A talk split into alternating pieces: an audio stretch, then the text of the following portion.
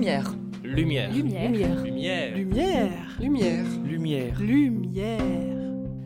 Lumière sur l'épilepsie. Avec 700 000 patients, l'épilepsie est l'une des trois maladies neurologiques les plus fréquentes en France après la migraine. Pour comprendre ce qu'est l'épilepsie et quelles sont les thérapies les plus efficaces, je reçois Laurent Kessler, neuroscientifique au CRAN, spécialiste de l'épilepsie et responsable lorrain de la Semaine du cerveau. Bonjour Laurent. Bonjour Véronique. L'épilepsie souffre d'une image péjorative depuis des siècles.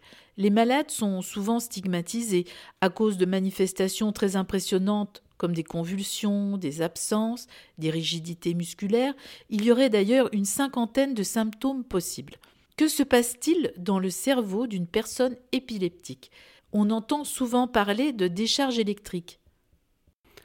Effectivement, l'épilepsie est une maladie du, cerveau. On pourrait même euh, préciser un petit peu les choses en disant que c'est une maladie de la substance grise du cerveau. Euh, en fonction de la zone du cerveau qui est impactée par la maladie, euh, on va avoir euh, différents types de symptômes, effectivement. Alors, les symptômes que vous avez décrits sont les symptômes les plus spectaculaires. Dans d'autres situations, les symptômes peuvent être beaucoup plus discrets. Ça peut être simplement une absence, comme si la personne avait une tête, la, la- tête un peu en l'air ou se sentait ailleurs. Et donc, ce qui se passe dans le cerveau des malades épileptiques lorsqu'une crise se déclare, c'est une décharge électrique, c'est-à-dire que le cerveau, dans son fonctionnement normal, produit de l'électricité. Cette électricité est bien maîtrisée, elle est bien contrôlée, sauf que dans le cadre de l'épilepsie, eh bien, les neurones envoient des décharges parce qu'ils sont hyper excités, ils travaillent trop ensemble, et cette hypersynchronie et cette hyper-excitabilité eh bien, va engendrer une crise épileptique. C'est-à-dire que c'est un surplus d'électricité qui va se propager dans le cerveau et qui va donc induire différents types de phénomènes. Donc c'est effectivement une décharge, une décharge électrique anormale dans le cerveau qui se produit à un instant donné. Et c'est pas prévisible. C'est ça qui est difficile, c'est qu'on ne peut pas prédire le moment, pour l'instant, hein, d'un point de vue de la science, c'est très difficile à prédire le moment où une crise va survenir. Alors, quelle est l'origine de la maladie? Peut-on devenir épileptique ou naît-on épileptique? Ou les deux? Alors je dirais les deux. Euh, les, causes, de la maladie sont, euh, sont multiples. Il peut y avoir des, facteurs euh, génétiques, plus ou moins héréditaires, qui vont dès la naissance engendrer des, crises d'épilepsie, qui vont être des crises d'épilepsie assez, graves, assez sérieuses. Maintenant, il y a des épilepsies qui peuvent arriver suite à des accidents dans la vie, des traumatismes crâniens, qui peuvent arriver suite à un accident vasculaire ou une tumeur, suite à des infections. Euh, donc les causes de l'épilepsie sont vraiment euh, très multiples, très variées. Euh, c'est pas euh, aussi simple et donc quand on fait une recherche, nous en épilepsie, on doit effectivement trouver les causes de, de- cette maladie. On sait comment elle s'exprime, je viens de le dire, ce sont des décharges électriques, mais comment les neurones deviennent un jour épileptiques, ça reste encore une, une question scientifique que- que- que l'on se pose. Alors, comment diagnostique-t-on la maladie? Euh, L'IRM dont on entend souvent parler en neurologie est-elle efficace pour détecter l'épilepsie? Alors l'IRM, effectivement, est une technique euh, euh, récente qui, montre de, très belles choses, notamment dans le domaine, médical, hein, dans le domaine des technologies pour la santé. L'IRM est une méthode euh, assez fréquemment utilisée. Par contre, dans le cadre de l'épilepsie, c'est pas forcément la, méthode reine, si je, si je peux m'exprimer ainsi. Pourquoi? Parce que l'IRM, en fait, montre l'anatomie du cerveau. Ici, on n'est pas sur une maladie qui est forcément d'origine anatomique, c'est-à-dire que plus de la moitié des patients épileptiques, lorsqu'on les passe à l'IRM, eh bien, ont une IRM qui est normale. C'est-à-dire que les neurones, lorsqu'on les regarde, ils, peuvent paraître euh, assez, euh, comment, assez normaux. Par contre, comme c'est une maladie qui est fonctionnelle, c'est du fonctionnement du cerveau, eh bien là, c'est plutôt des techniques d'imagerie fonctionnelle qu'il faut utiliser, comme l'électroencéphalogramme. Donc, ce sont d'autres techniques qu'il faut utiliser, et surtout, comme les symptômes peuvent être plus ou moins variés, c'est surtout un interrogatoire euh, médical qui va permettre de diagnostiquer euh, et de montrer qu'il ne s'agit pas d'une autre pathologie. Donc c'est plutôt éliminer les causes d'autres types de maladies qui peuvent être d'ordre cardiaque, hein, parce qu'on peut avoir des, problèmes cardiaques qui en- engendrent des symptômes assez proches de la maladie épileptique. Donc ça va être un, un diagnostic, je dirais, dans un premier temps clinique, et puis ensuite l'électroencéphalogramme qui va mesurer l'activité électrique du cerveau pour essayer d'éventuellement chercher ces fameuses décharges anormales. Alors, en quoi consiste précisément l'électroencéphalographie, qui est la méthode, comme vous dites, de référence? Est-ce fiable à 100% Et euh, comment se déroule précisément l'examen? Alors, l'examen, il se déroule de la façon suivante. On va chercher à capter l'activité électrique produite par les neurones. Euh, pour ce faire, on va utiliser des petites électrodes métalliques de 1 cm de diamètre qu'on va placer euh, un petit peu partout sur la tête pour capter cette activité électrique un petit peu de partout, c'est-à-dire que l'ensemble des zones du cerveau vont produire de l'électricité, donc il faut mettre des capteurs un petit peu partout sur la tête pour être en mesure de capter cette information électrique.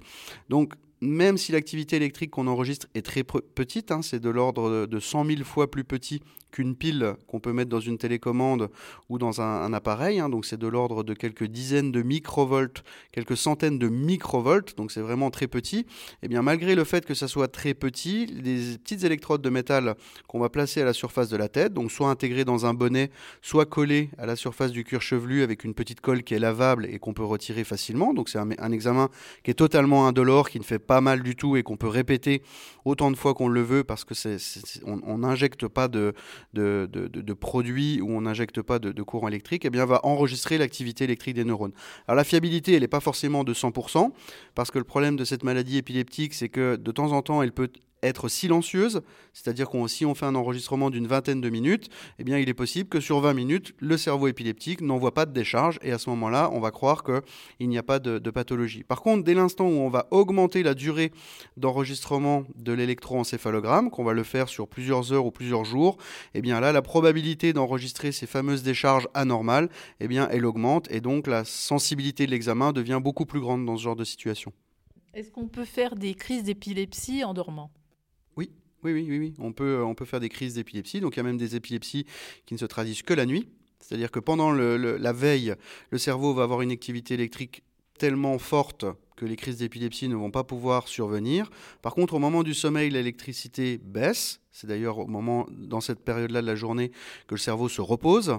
Et donc, pendant que le cerveau se repose, son activité électrique va baisser sauf dans la zone malade. Et c'est là où les crises d'épilepsie peuvent survenir parce que cette baisse d'activité électrique va faire augmenter l'activité électrique dans la zone euh, épileptogène, dans la zone épileptique, et là déclencher des crises, euh, des, crises de nuit. Et à l'inverse, on a des patients qui ne font aucune crise la nuit parce qu'au contraire, le cerveau va se reposer, va baisser son activité électrique, donc la zone qui est aussi malade va ralentir son activité, donc pas de crise la nuit. Par contre, au réveil, au moment où le patient va ouvrir les yeux et avoir une stimulation de son cerveau, eh bien, il y a des crises qui peuvent survenir, notamment juste au réveil.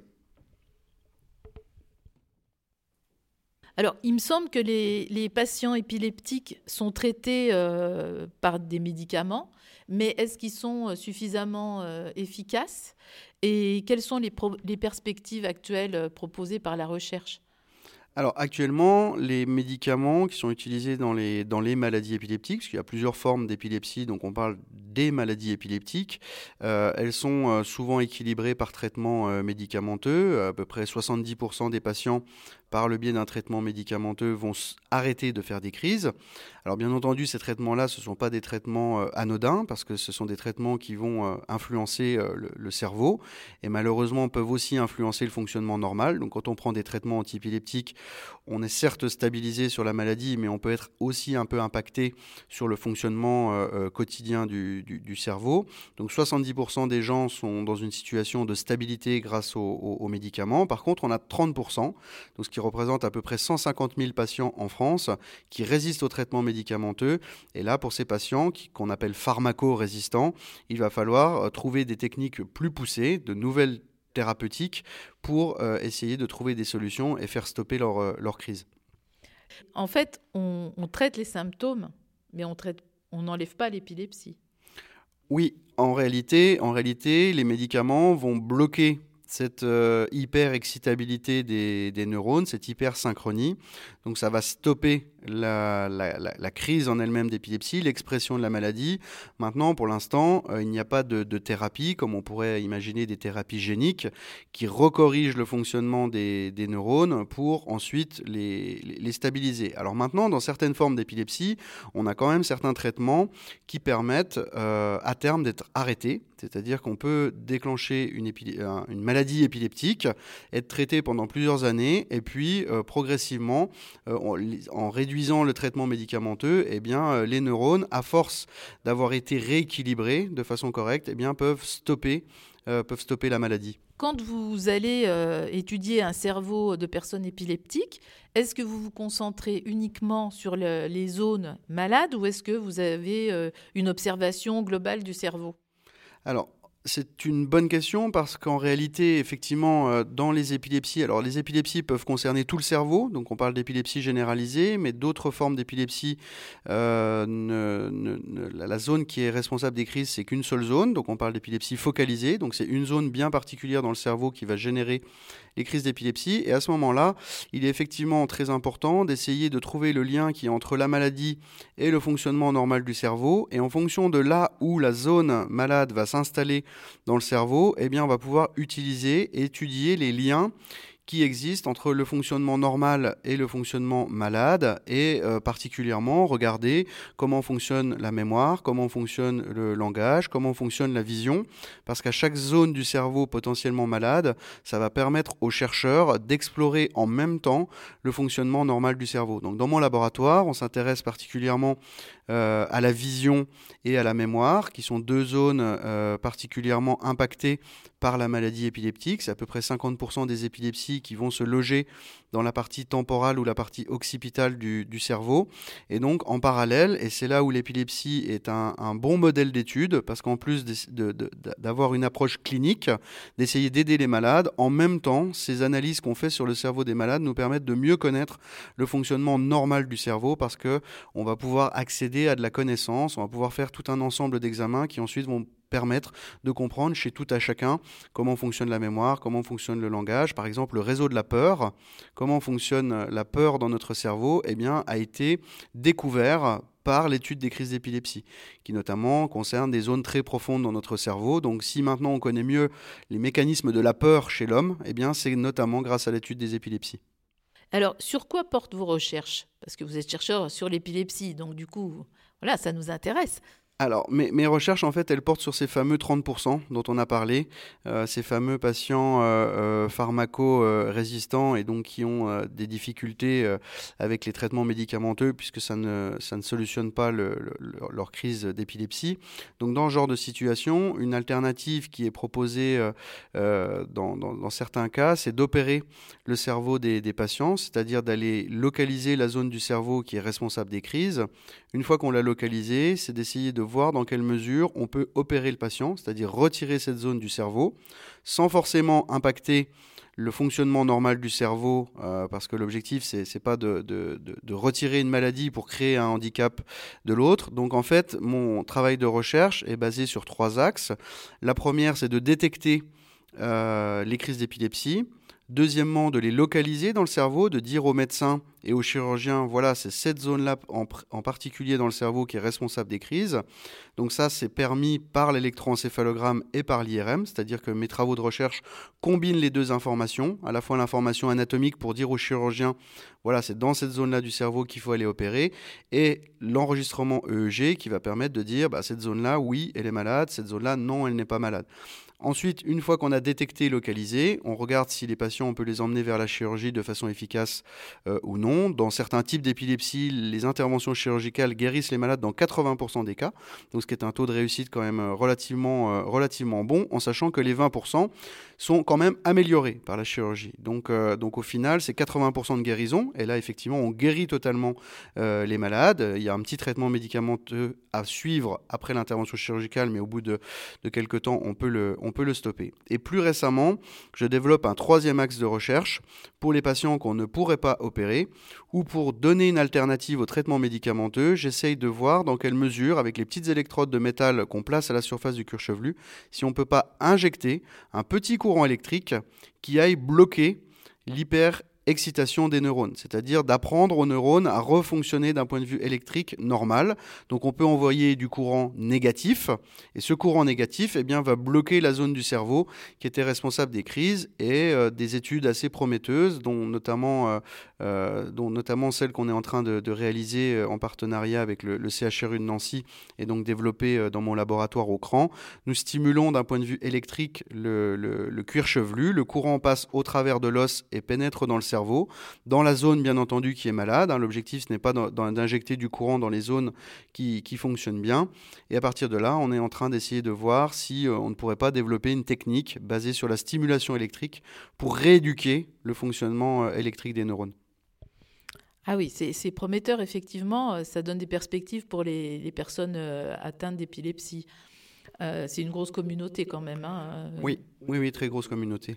Alors merci Laurent pour euh, toutes ces informations euh, qui vont permettre de mieux comprendre cette maladie puisque on est proche euh, forcément vu le nombre de quelqu'un qui est épileptique et nous-mêmes pouvons un jour, on ne sait pas, développer une forme d'épilepsie. Ça donne aussi de l'espoir aux parents d'enfants qui pourront bénéficier dans quelques années des, avancées de la science. et puis merci pour votre engagement dans la semaine du cerveau. À bientôt. Merci à vous. C'était Lumière sur l'épilepsie avec Laurent Kessler, neuroscientifique au CRAN de Nancy et coordinateur de la Semaine du cerveau en Lorraine.